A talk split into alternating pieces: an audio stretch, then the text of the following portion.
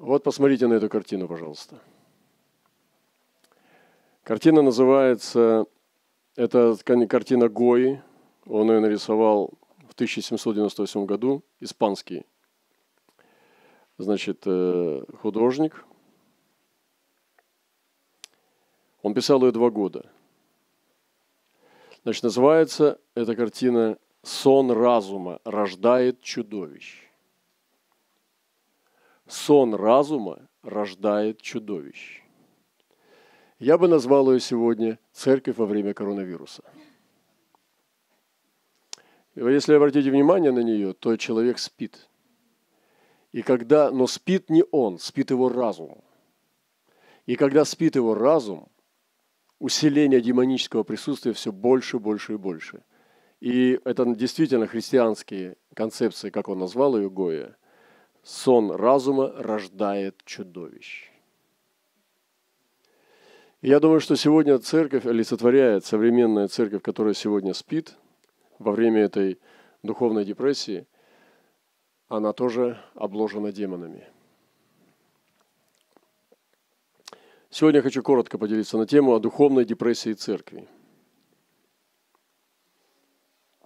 Но вообще сегодня депрессия – это очень сильное умножающееся, развивающее заболевание современного человека, современного общества. Я говорил уже, что первое место по депрессивным народам, как ни странно, занимает Франция. Та веселая, светлая, жизнерадостная Франция со своими веселыми песенками и кабаре сегодня занимает первое место по депрессии. Я говорил уже, что в стране, в которой ни, разу не фиксировалась депрессия, это Китай – пока не обозначили это как заболевание.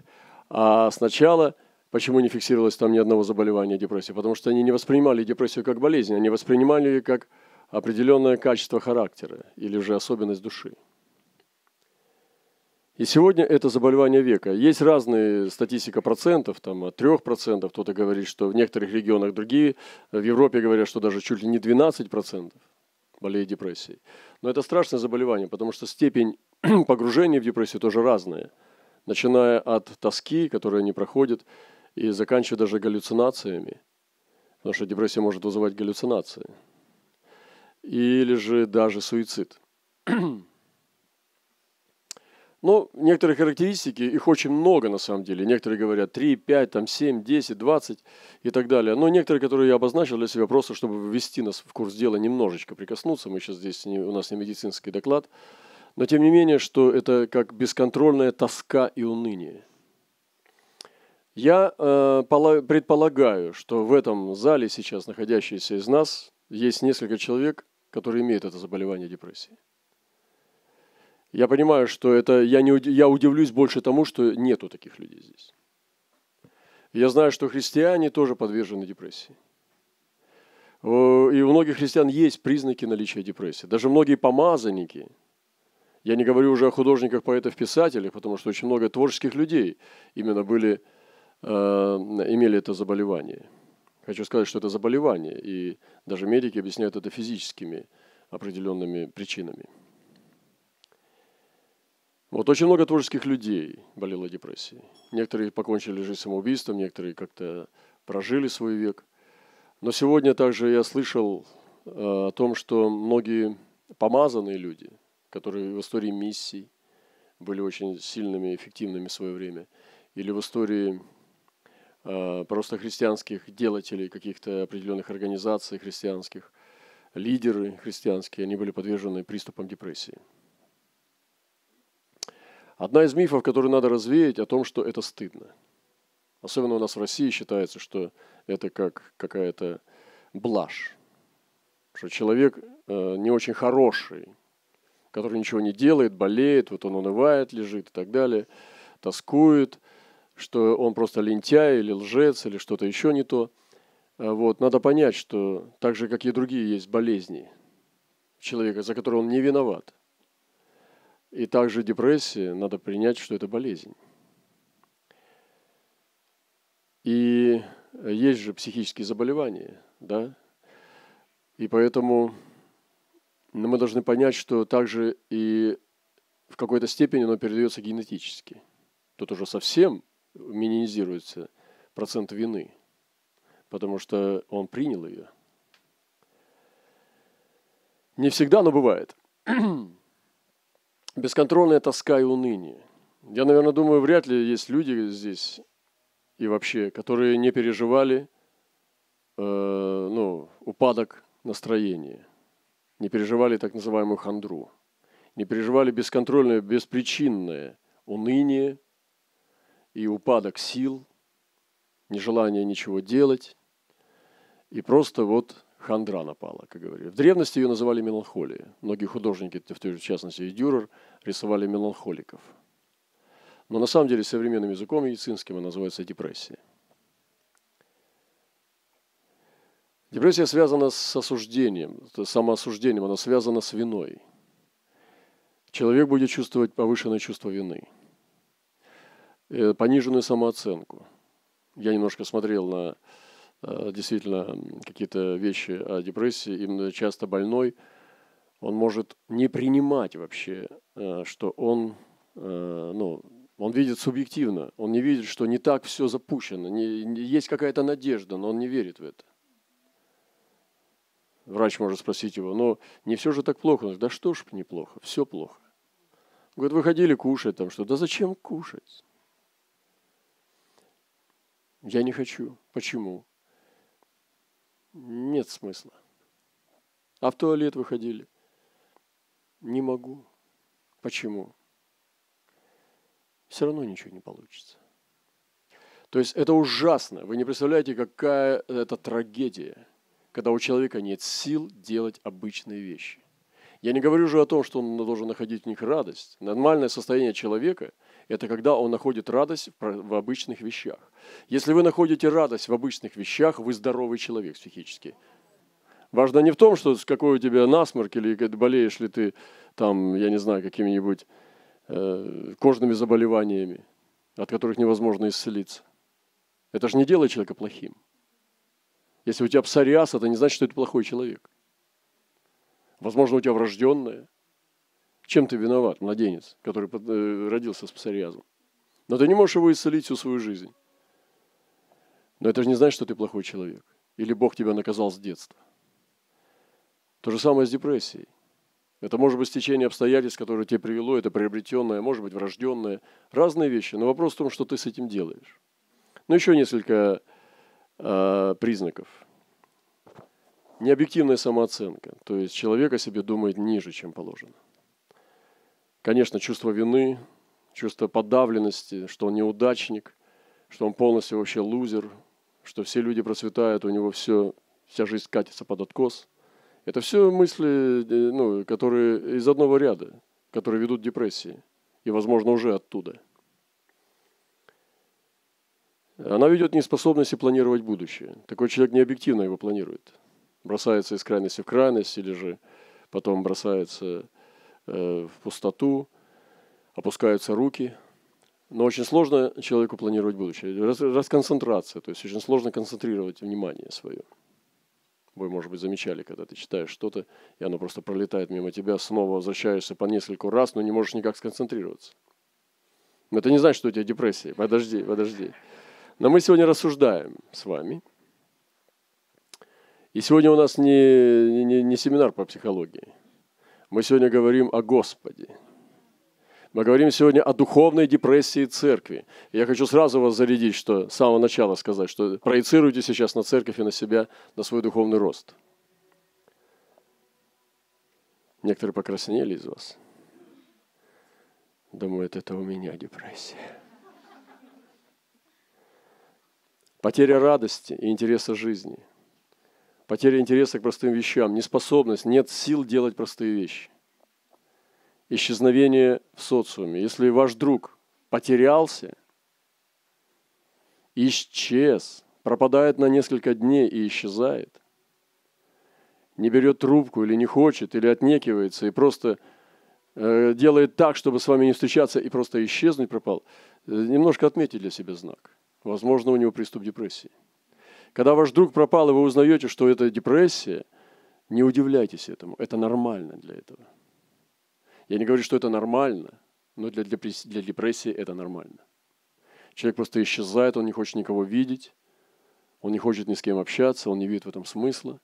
То есть у него сдвигается объективная картина, он видит неправильно. Вот как вот этот человек, у сон разума порождает чудовищ. Эти чудовища можно обозначать мыслями. Каждая мысль несет свою информацию. Каждая мысль приносит свои чувства. Оно приносит определенный результат. Поэтому не позволяйте вашему другу исчезнуть. Не позволяйте вашему брату и сестре просто пропасть ни на чем. Потому что, возможно, он сделал вид, вы думаете, что он обиделся на вас, вы чем-нибудь виноваты в том, что он обиделся. А просто потому, что у него депрессия. Еще один миф, который бы я хотел разбить, что у христиан не бывает депрессии. Я в это не верю. Я думаю, у христиан бывает депрессия, возможно, не меньше, чем у других людей. Я говорю у тех христиан, которые потеряли общение духа которые э, проходят какое-то искушение, переломный этап, какую-то травму. Я думаю, что христиане тоже переносят депрессию. Если мы будем с вами совершенно откровенны, многие из вас могут сказать, да, это так, это про меня.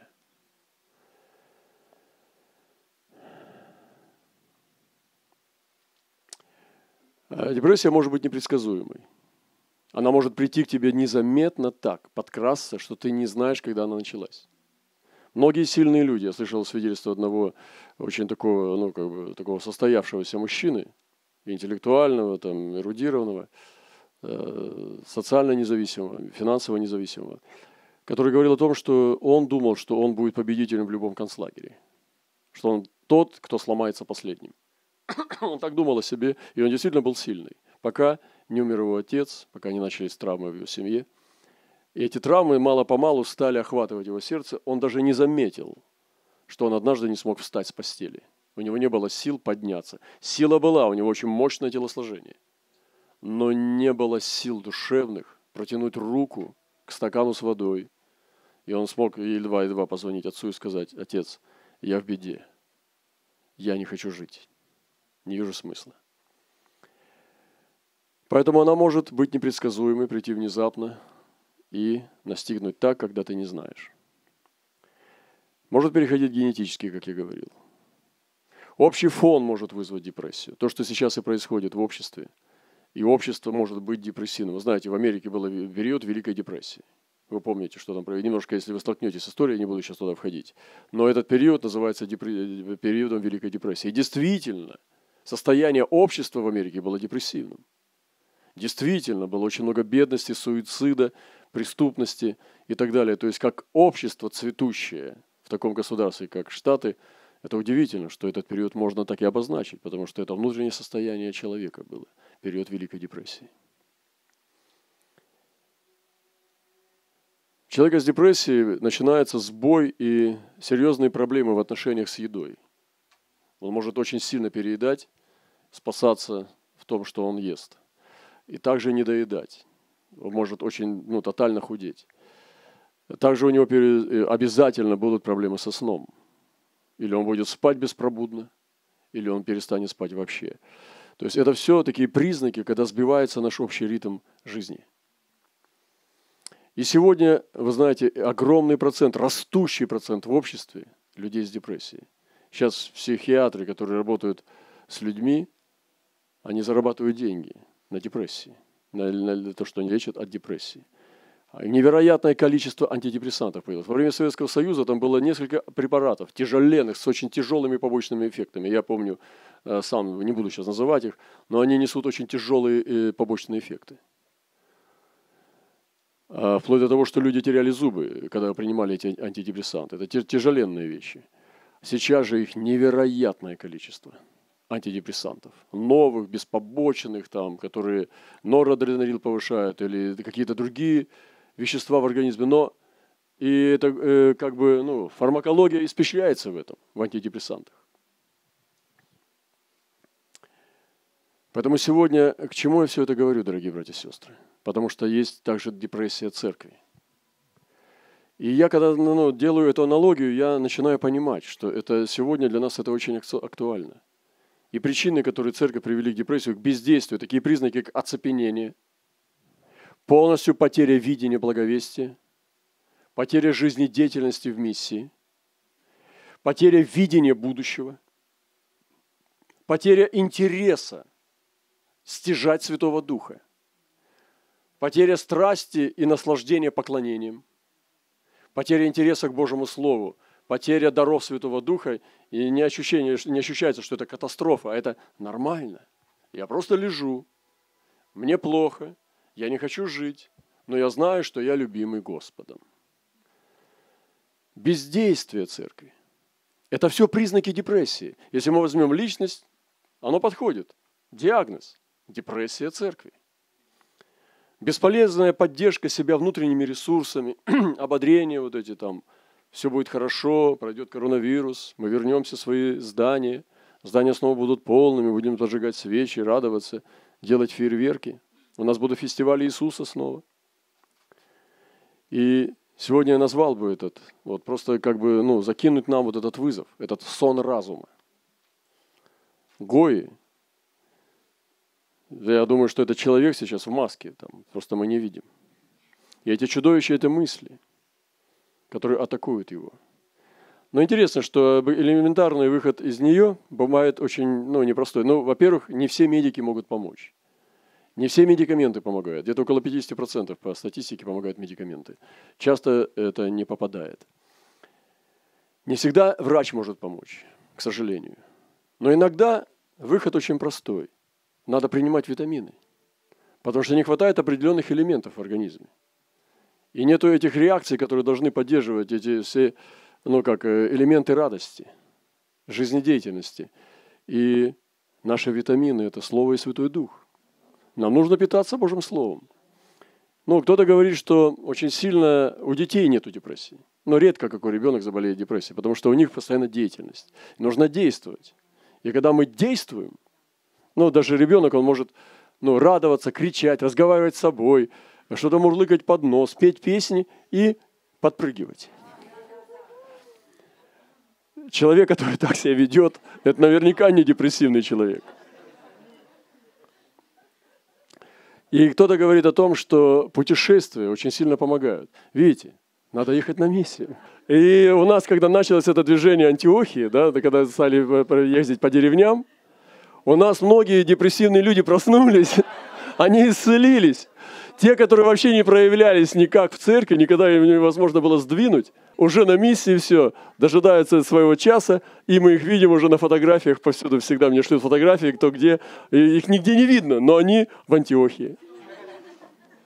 Вот это невероятно благословляет меня, и на самом деле я вижу действительно аналогию с этим духовным э, именно этой плоскостью, эти двух миров. И действительно, вот если мы смотрим два прогноза двух разных миров, первый мир, он идет к своему концу. Сегодня мы смотрели э, ну, с, с утра э, те события, которые происходили в этом э, году, в 20-м. И невероятное количество катастроф, экологических, человеческих, в городах, что творилось, там восстания, чер, чер, чернокожих восстания, пожары, землетрясения, коронавирус, вот, э, войны – катастрофы. И это два разных мира. Но второй мир – это там, где Господь царствует, который ведет оттуда свою войну святых, который высвобождает свое слово, поднимает свое царство. Царство его не потускнело, не сияет. И Иисус сегодня не в маске. Не рисуйте Иисуса в маске. Не рисуйте апостолов в маске. Не рисуйте помазанных пророков в маске – Потому что сегодня Божье Царство, ни один ангел не одел маску. Вы слышите, братья и сестры? И это второй мир, другой мир, параллельный мир. Мир Божий – это мир Царства, это мир Церкви, свободной от депрессии. Поэтому сегодня размышляю, где, как я провел этот год. Я хочу сделать какие-то выводы. Это мои вопросы. Где я проиграл? И действительно, я проигрывал тоже битвы. Надо быть честным, признаться себе – я должен признаться, что где-то я проигрывал битвы 2020 года. Где я побеждал? Почему я побеждал? Кого я победил? Кому я проиграл? Что со мной лично? Кого побеждал? Себя, других? И вот сегодня, размышляя над этим всем, я хочу призвать нас, чтобы мы наслаждались Святым Духом. Потому что я думаю, что человек Божий, который имеет общение со Святым Духом и наслаждается им, наполняется Святым Духом, это лекарство от всего. Это самые мощные витамины. И когда мы теряем отношения со Святым Духом, неважно, какой у тебя диагноз, если даже у тебя тяжелый диагноз шизофрении, может быть, даже у тебя галлюцинации, которым ты никому сознаться не можешь, что у тебя галлюцинации есть. Слуховые галлюцинации. Ты слышишь иногда голоса, ты слышишь демонические посещения во снах. Ты никому даже признаться не можешь, даже пастырю своему, что на самом деле, потому что понимаешь, и по генетике, или просто, что у тебя серьезные проблемы с психикой, и ты чувствуешь, что под старость у тебя идет усугубление. Не бойся, потому что все дело в Святом Духе. И если ты потеряешь Святой Дух, ты перестанешь общаться, исполняться им, то тогда все начинается. Вот как это вот мир чудовищ от спящего разума. Если бы этого человека поднять сейчас, поставить его на ноги, поднять ему руки, поднять лицо и начать кричать «Аллилуйя», заставить себя начинать славословить, чудовища уйдут. Придет ангел Божий, покроет крыльями – Чудовища уйдут. И вот проблема в чем. Где мы могли подцепить эту депрессию? Потому что потеряли Святого Духа. Нам нужен Святой Дух. И сегодня мы хотим в этом году, в этом сезоне быть свободными от этих депрессивных дел. Поэтому пусть Бог благословит нас, дорогие.